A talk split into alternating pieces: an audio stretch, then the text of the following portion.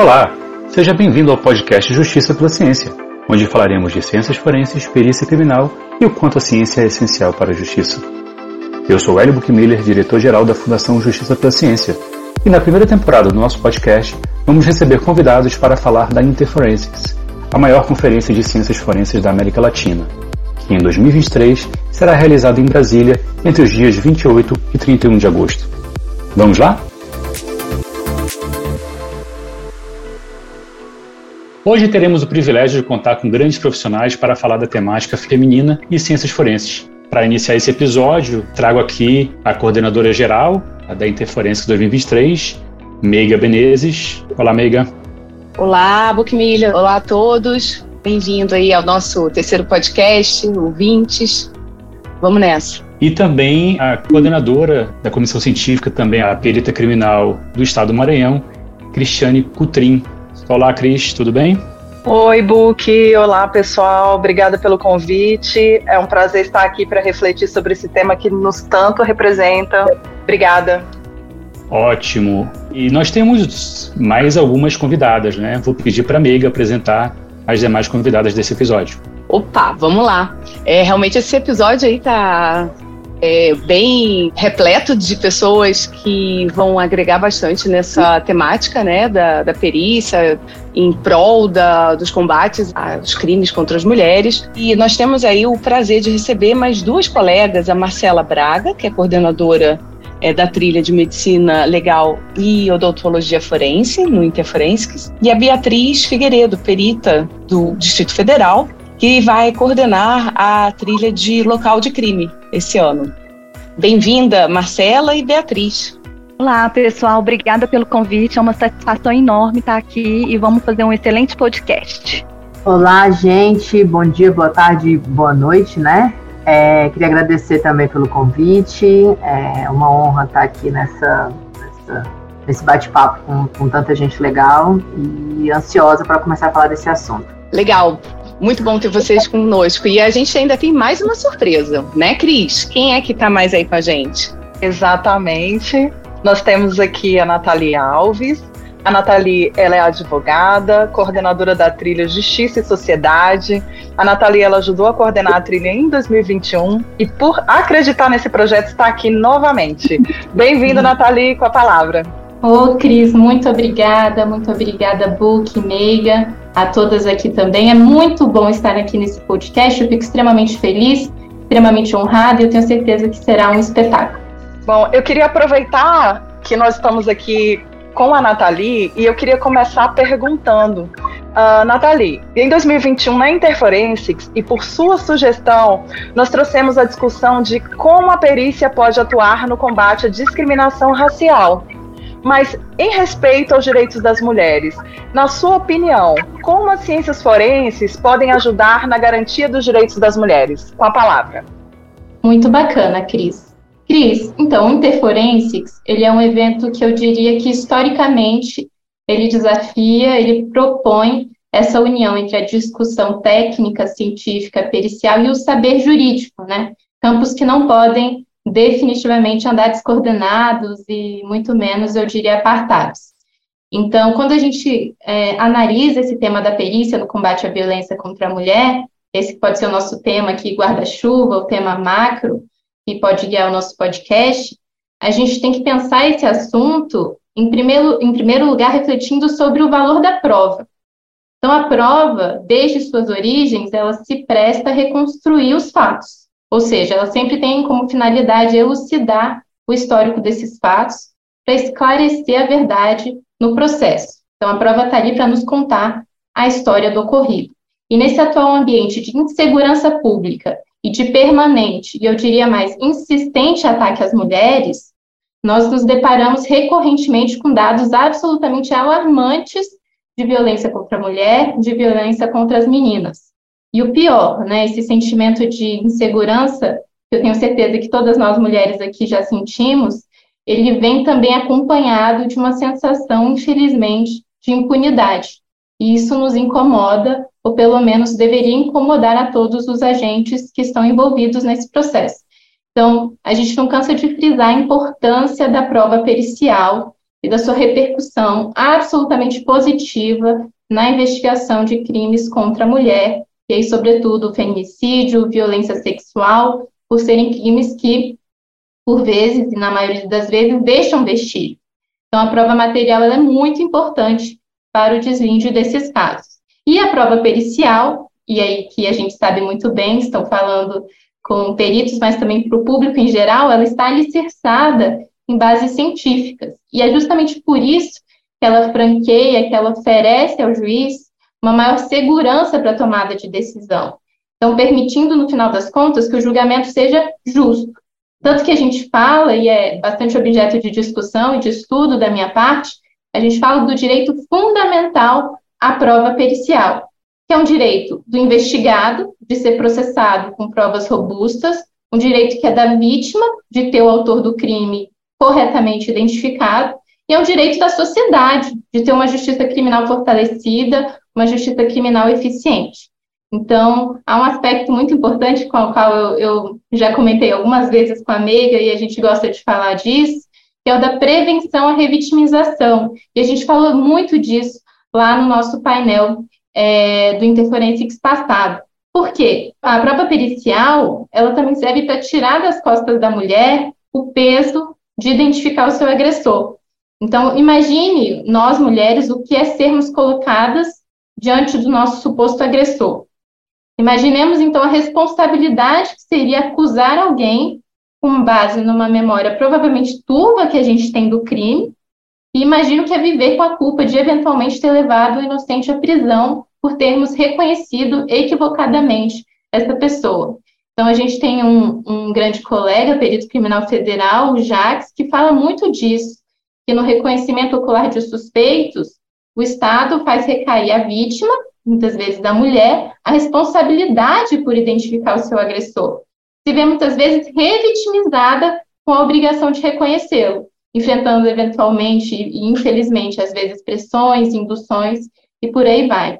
Então a prova pericial, e a gente tratou isso lá no Interforensics passado e com certeza trataremos de novo, ela vem romper com essa lógica, porque ela permite que a responsabilidade de identificação não recai unicamente à vítima. Ela faz, por outro lado, o Estado, por meio do laudo pericial, por meio da, por meio da própria ciência, ele dá ao Estado essa tarefa de trazer à luz a verdade dos fatos.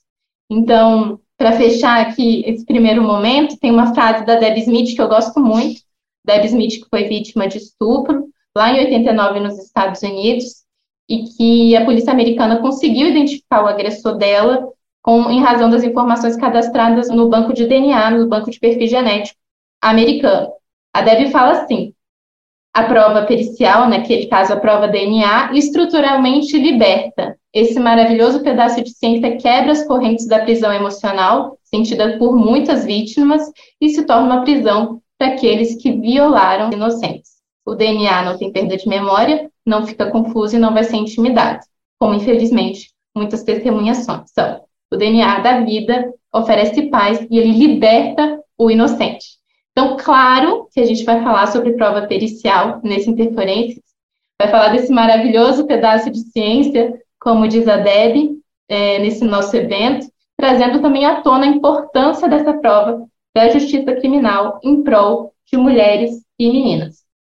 Perfeito, Nathalie. E, e assim, eu, eu, eu, lembro bem quando você trouxe, né, em 2021, 2020 para 2021, né, a ideia de trazer a discussão né, da, da perícia, é, a importância da perícia no combate à discriminação. E eu me surpreendi né, com essa proposta, mas eu fiz questão de assistir é, a palestra do juiz é, Fábio Esteves, que foi sensacional, foi incrível. E, e, dali a gente tirou vários ensinamentos muito importantes, né, Nathalie? Inclusive na nossa disciplina, que lá na UNB, que a gente trata do assunto perícia, na Faculdade de Direito, a gente também insere essa é, uma aula exatamente sobre isso.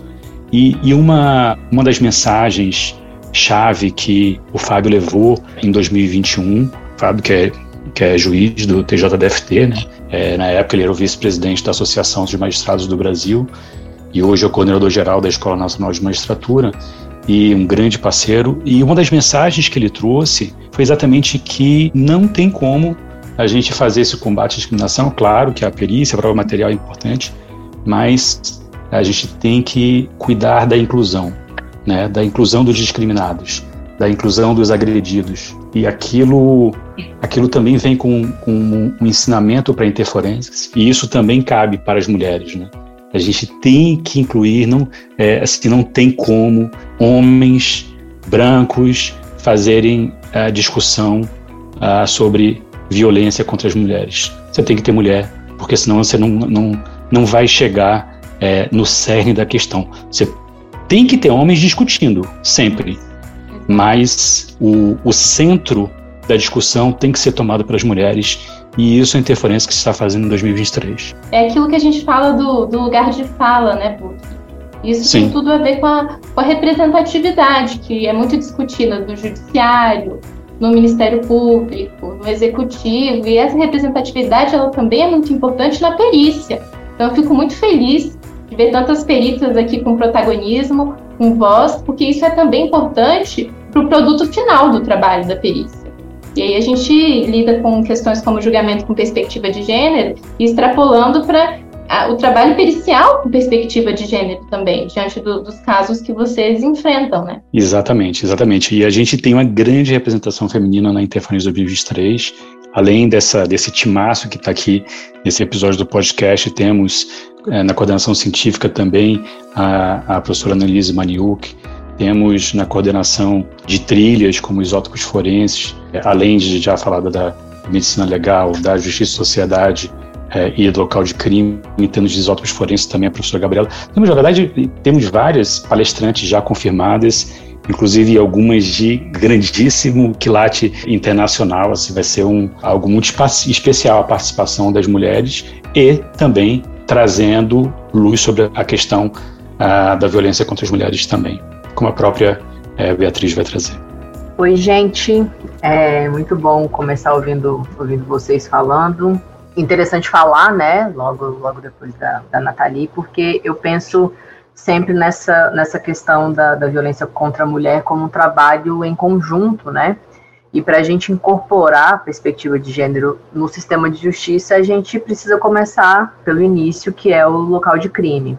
E é fundamental que esses peritos que, que, que estão ali no, nessa linha de frente, né, nessa, nessa fase inicial ali do processamento do local, eles tenham, tenham noção do que, que é né, a violência de gênero, do que, que é essa desigualdade sexista, do que, que são é, padrões de comportamento machistas e misóginos, como as mulheres são afetadas por essa é, violência estrutural e essa violência é, de gênero de uma forma extremamente mais severa, brutal e, e muitas vezes fatal, porque se você não sabe o que você está procurando, você não entende quando você encontra. Né? Então, o perito ele precisa estar tá com um olhar treinado, olhar técnico treinado, para nesse processamento de local ele conseguir é, evidenciar, localizar e aí sim processar e colocar esses, esses vestígios dentro do rito jurídico, né? Porque a gente sabe que apesar de não ter hierarquia entre as provas, quando a gente está falando da ação penal como um todo, a gente sabe da importância da prova material em detrimento das outras provas, justamente para ela ser embasada exclusivamente em elementos técnico-científicos, né? O, o perito ele fala aquilo que ele consegue provar. Então a gente conseguir trazer isso no corpo do laudo é, trazer essas análises técnicas com esse viés científico vai ser fundamental em todo o processamento, né? Tanto assim na parte do inquérito policial, de conseguir orientar essa autoridade policial sobre as possibilidades e as hipóteses que a gente tem para o cometimento daquele crime, tanto na fase da, da ação penal mesmo, né? Ali, se a gente estiver falando de um tribunal do júri, a gente sabe que, que são construídas narrativas né, essas, essas narrativas vão relativizar ali através dessa performance judicial os acontecimentos que estão relacionados ao crime. É, e a gente está falando de, de uma sociedade que é machista, né, na, na sua maioria. Então a gente tem que fortalecer essa fase final ali também com elementos técnicos que são ali na sua, na sua grande parte indiscutíveis. Né? Então, o papel da prova material nesse, nesse processamento todo vai ser o de distinguir o que é verdade, né, real e comprovadamente demonstrado ali no campo da ciência, daquilo que faz parte de um processo de manufatura de, de narrativas. Então, quando o perito está ali no local e ele vê que tem objetos quebrados na casa, isso pode anunciar um histórico de violência prévia, né? Se a gente estiver falando de informações ali em dispositivos de informática, um celular, de repente uma, uma câmera que está registrando ali uma câmera de segurança, a gente pode sinalizar um movimento de stalking ali por parte desse agressor, um controle coercitivo. Se eu estou falando de animais de estimação que foram mortos ou que estão sendo maltratados, né? Isso aí pode apontar uma, uma violência simbólica, analisar marcas de violência sexual anterior, durante ou, ou após a morte. Então, é, isso tudo pode indicar crime de ódio. Então, a gente tem que estar tá muito alinhavado, a gente tem que estar tá muito. É, a dança tem que estar tá muito ensaiada, né, entre todos os atores aí desse curso do, da, da justiça para que a gente consiga falar a mesma língua. E o perito lá do, do local, ele tem que entender todas essas, essas questões para quando ele estiver diante de um vestígio desse, desse calibre, ele consiga, de fato, processar aquela cena da, da melhor maneira possível. Porque o trabalho dele vai ser isso, né? De pegar uma coisa que é tangível, né? Aquele material que ele está enxergando ali, e traduzir isso para uma natureza intangível que vai ser a prova e aí depois esse convencimento. A Nathalie falou sobre isso, da gente não revitimizar as vítimas, né? E às vezes pode parecer que é uma coisa distante. Não, eu tô falando disso só lá no, no sistema de justiça, mas é uma realidade nossa, pericial, né? Porque a gente vai ter contato com essas vítimas. Às vezes, quando eu estiver falando de uma tentativa de feminicídio, às vezes essa vítima está no local durante o processamento ou se a vítima não estiver presente porque já faleceu ou porque está no hospital, a gente vai, vai ter contato com esses familiares. Como é que a gente, enquanto perito criminal, enquanto servidor público, fala, né, lida com essas vítimas? Que tipo de pergunta a gente faz? Que tipo de pergunta a gente não faz? Isso é muito importante a gente tratar, entender quem são as vítimas, né, de violência de gênero, entender que já é lei que a gente tem que acolher e incluir as mulheres trans em todos esses protocolos.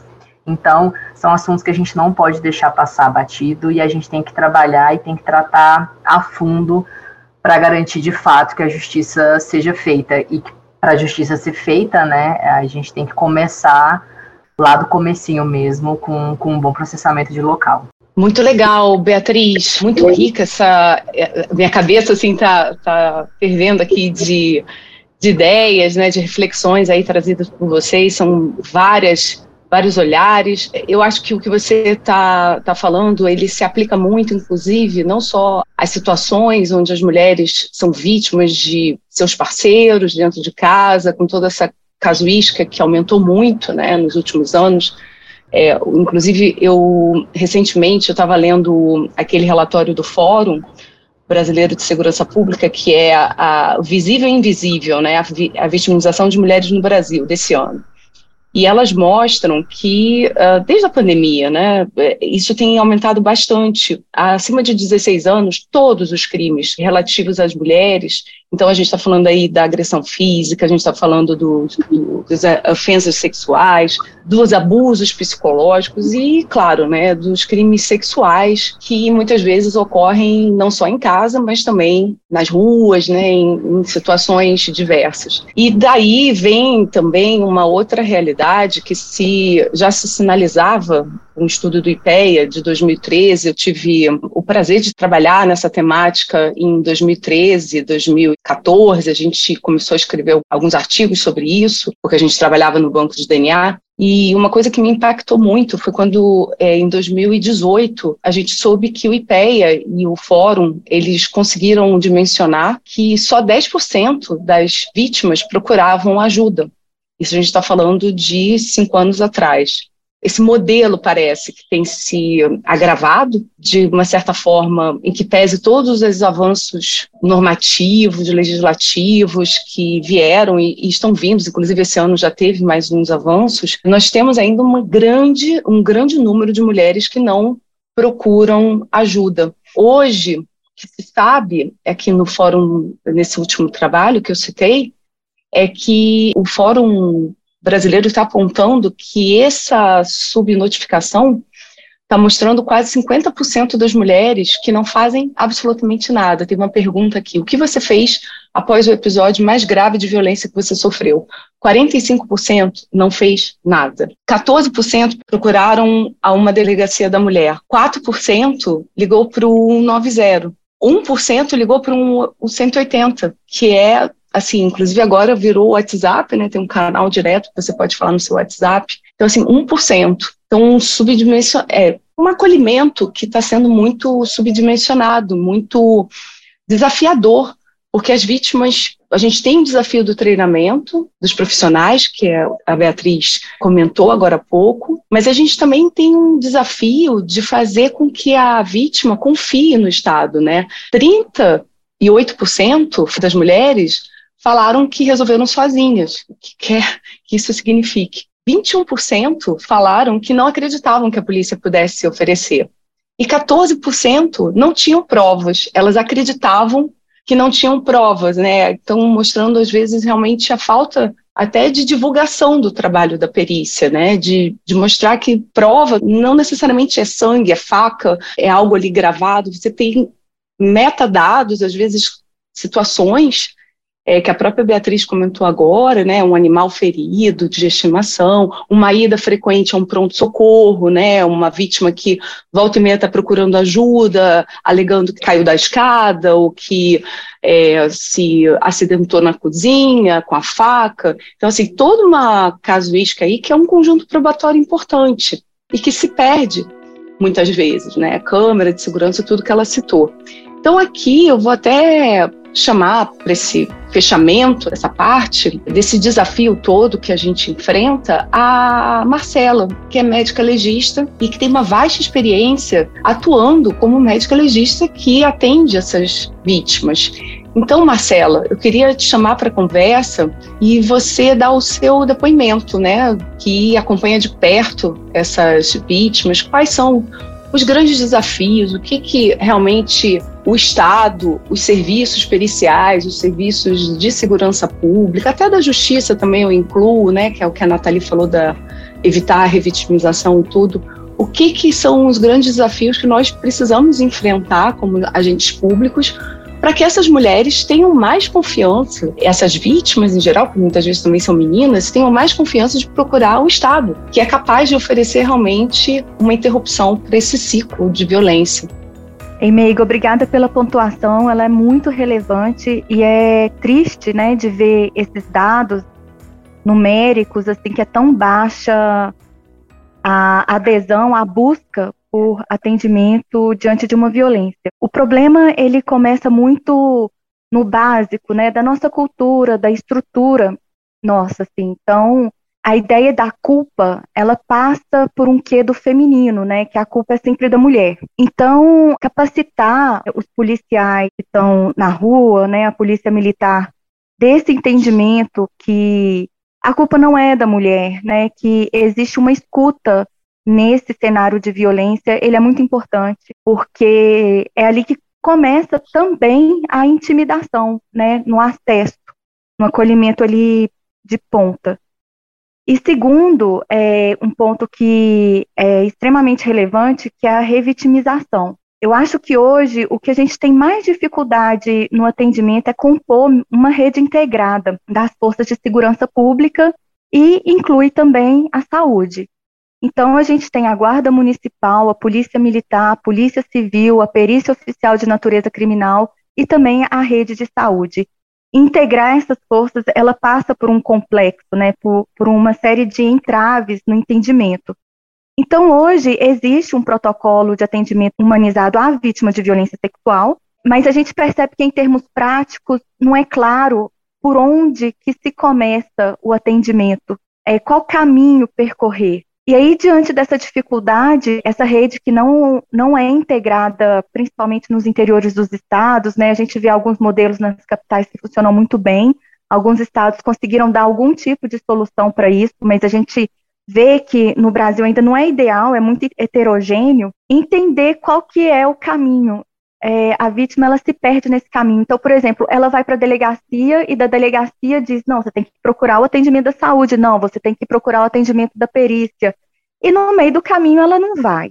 Se é que ela chega né, a algum desses lugares em primeiro lugar.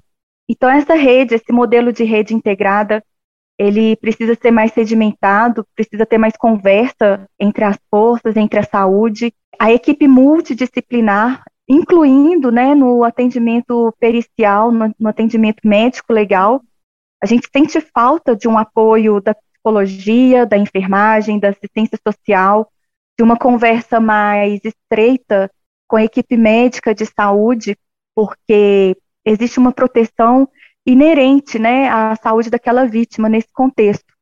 Então, essa retaguarda ou esse apoio inicial ele é fundamental. A falta também das estruturas né, adequadas para um acolhimento humanitário, humanizado, que percebe a vítima separada do agressor, muitas vezes vão acompanhados juntos, né, para um mesmo atendimento. Isso é uma coisa que é básica e que precisa ser incutida, assim, precisa ser, ser posta enquanto medidas de políticas públicas, né, assim, desde o básico até o mais avançado. O mais avançado eu considero que é a não perda do vestígio, né, a gente precisa ter um acesso primário ao vestígio. Então, uma vítima que vai para um lugar, que vai para o outro, a gente perde muito elemento aí nesse percurso, né. Sobre a violência psicológica, ela tem um ponto é, também traz uma dificuldade que, na, na, ausência de uma equipe multidisciplinar, a escuta também fica, fica faltosa, né? A gente precisa de mais atores profissionais para entender, né? Assim, para orientar, para poder indicar caminhos de tratamento psicológico para essa vítima diante dessas violências psicológicas, que, na minha opinião, são as mais difíceis de identificar porque elas têm um componente subjetivo extenso, né? É uma vida ali, uma vida que é talvez uma vida de abuso, um abuso que não começou somente num parceiro, mas que vem de outras histórias também complicadas ali, estruturalmente num contexto intrafamiliar.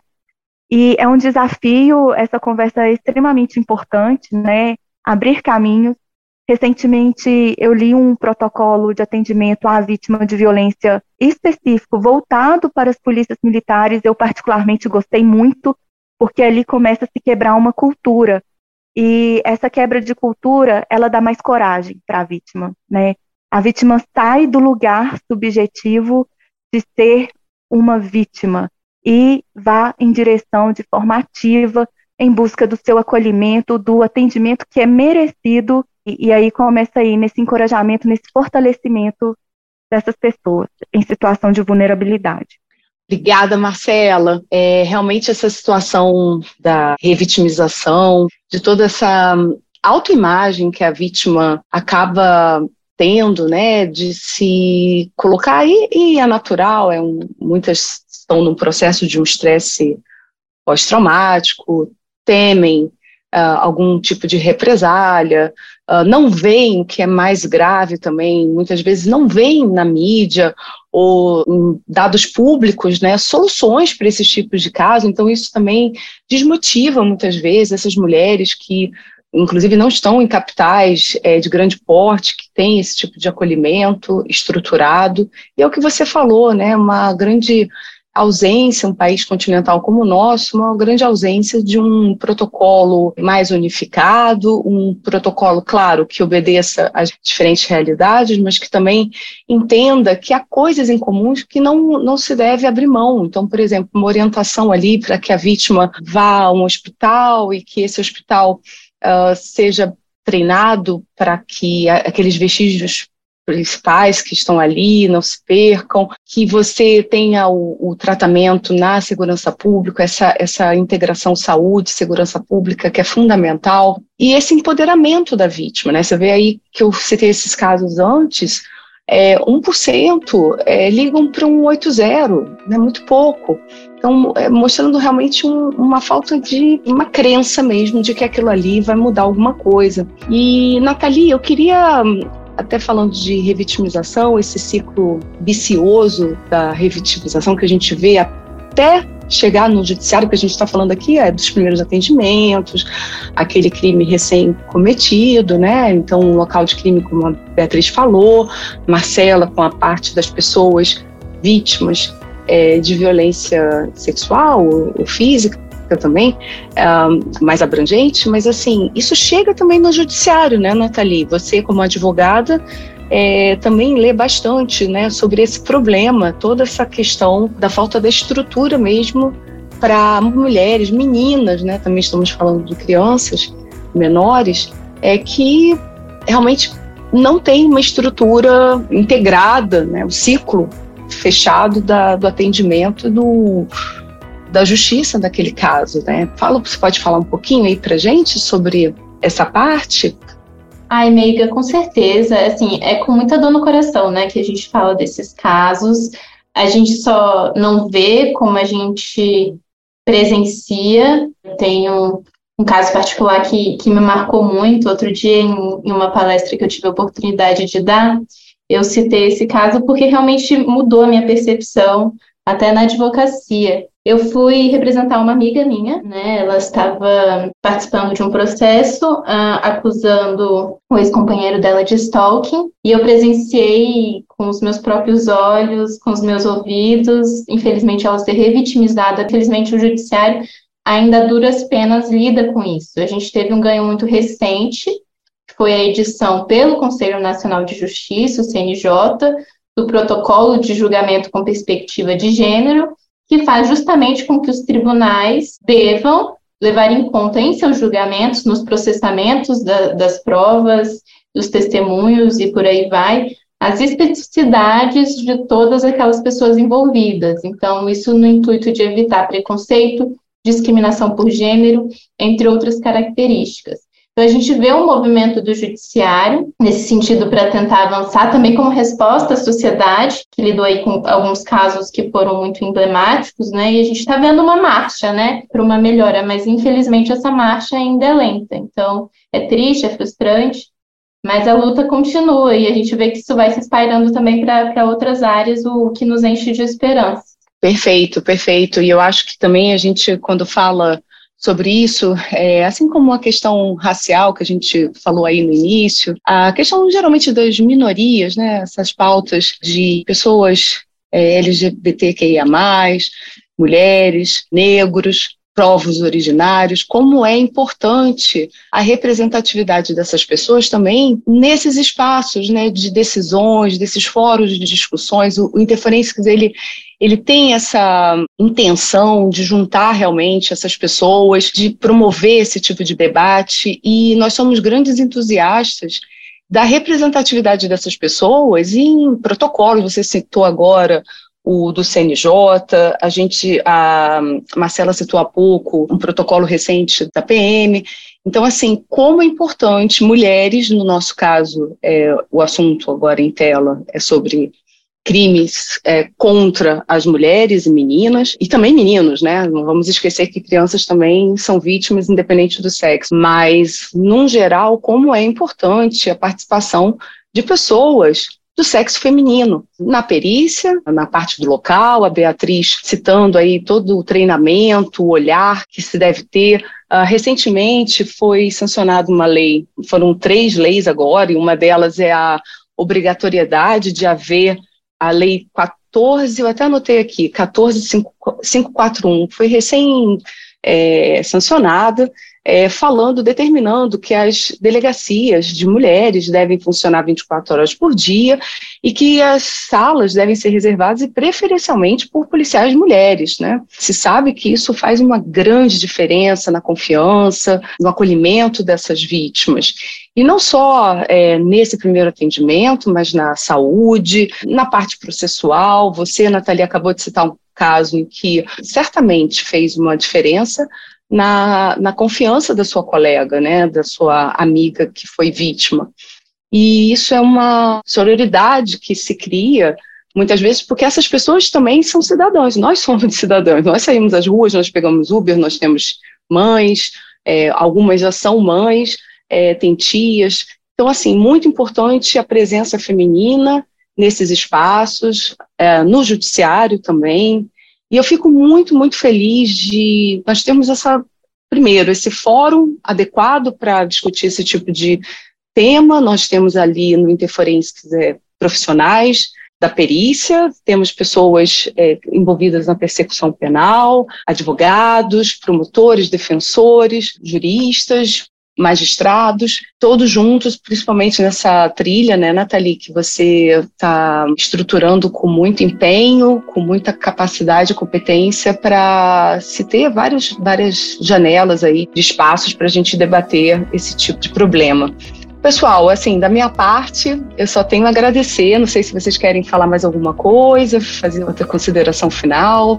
Eu queria aproveitar, já que foi comentado tanto sobre a importância da prova material, foi falado sobre a perícia de local de crime, um pouco sobre o ML, e trazer também uma reflexão sobre as amostras de crimes sexuais que são encaminhadas aos laboratórios de genética forense. Né? Na verdade, hoje a gente tem um grande desafio além da subnotificação, que é como processar esse material aí que se soma à demanda dos laboratórios, né? Então, se por um lado a gente consegue ter hoje um equipamento específico que trabalha com esse tipo de amostra, né? O exame de DNA é um exame muito complexo, que envolve várias etapas e dentre uma delas seria a etapa de extração, que no caso específico de crimes sexuais, pode ser que seja utilizado um método específico que é a extração que consegue diferenciar o perfil genético masculino e feminino. E é um grande desafio para os laboratórios essa, essa etapa. E hoje, até hoje, muitos dos laboratórios realizam essa etapa de forma manual ou parte dessa etapa de forma manual. Hoje, no Brasil, nós temos os laboratórios de São Paulo, do Rio Grande do Sul, de Minas Gerais, além do Centro Multiusuário Automatizado de Vestígios Sexuais, que é um laboratório específico localizado na Polícia Federal, em parceria com o Ministério da Justiça e Segurança Pública, que atua especificamente com amostras de vestígios sexuais, é, com um público-alvo de laboratórios que não inserem perfis genéticos ativamente hoje no Banco Nacional, então utilizam essa estrutura da Polícia Federal ou laboratórios que têm uma alta demanda, um backlog elevado, justamente com o intuito de tentar reduzir esse volume, mas não é fácil, porque o exame pericial ele não é feito só de equipamentos, né? Ele é feito também de recursos humanos e muitas vezes isso traz um grande desafio para a perícia em todas as suas áreas.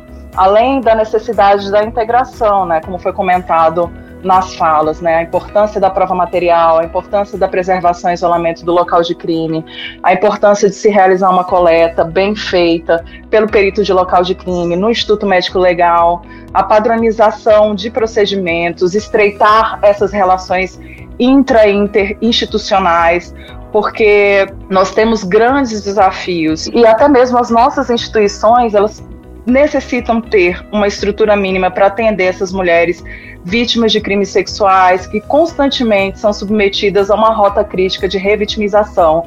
Essas mulheres, a cada instituição que ela vai, ela tem que contar sua história novamente, ela tem que reviver tudo que ela passou.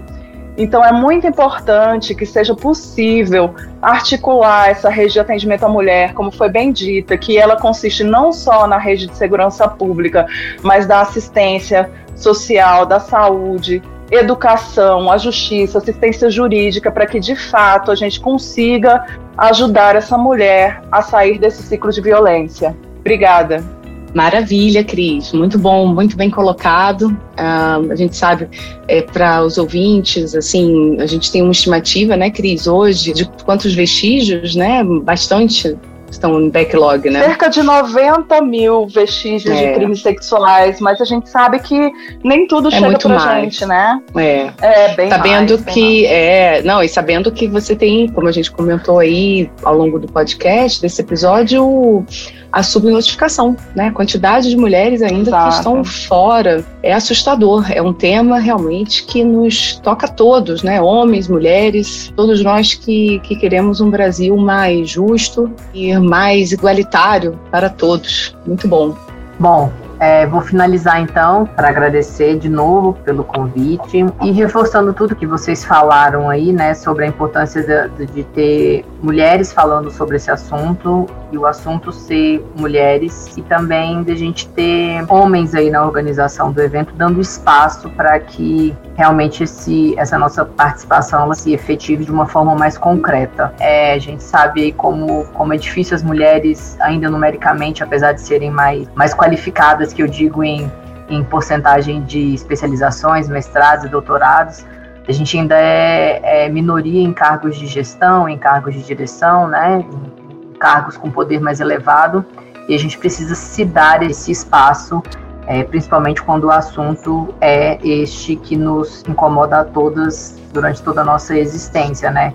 A gente costuma falar que sempre que uma mulher morre, é, a gente também morre, só não foi naquele dia, né? Então, é, poder falar sobre esse assunto com outras mulheres. Vou te deixar de fora rapidinho nessa, mas para agradecer as minhas, as minhas colegas aqui de conversa e de, de assunto, né? Que a gente está tanto aí atuando no, do lado de cá, mas é viver todos os dias com a possibilidade de se imaginar também uma vítima. Então, eu queria agradecer de novo pelo convite, pela oportunidade de falar um pouquinho e estou ansiosa para encontrar todos vocês no, no Interforense. É... Gostaria de agradecer o convite e até o Interforense. Isso aí, eu também, da minha parte, apenas agradecer essa troca, esse, esse bate-papo que tem tanta interdisciplinariedade. Eu tenho certeza que vai ser muito potencializado no nosso evento, no Interforense, reforçando aí o convite a todos e todas. Um abraço, gente. Eu também gostaria de agradecer pelo convite. Nós contamos com a sua presença na Interforensics. Até breve. Eu só tenho que agradecer muito vocês pela, pela liderança que vocês assumem, pelo que vocês estão construindo.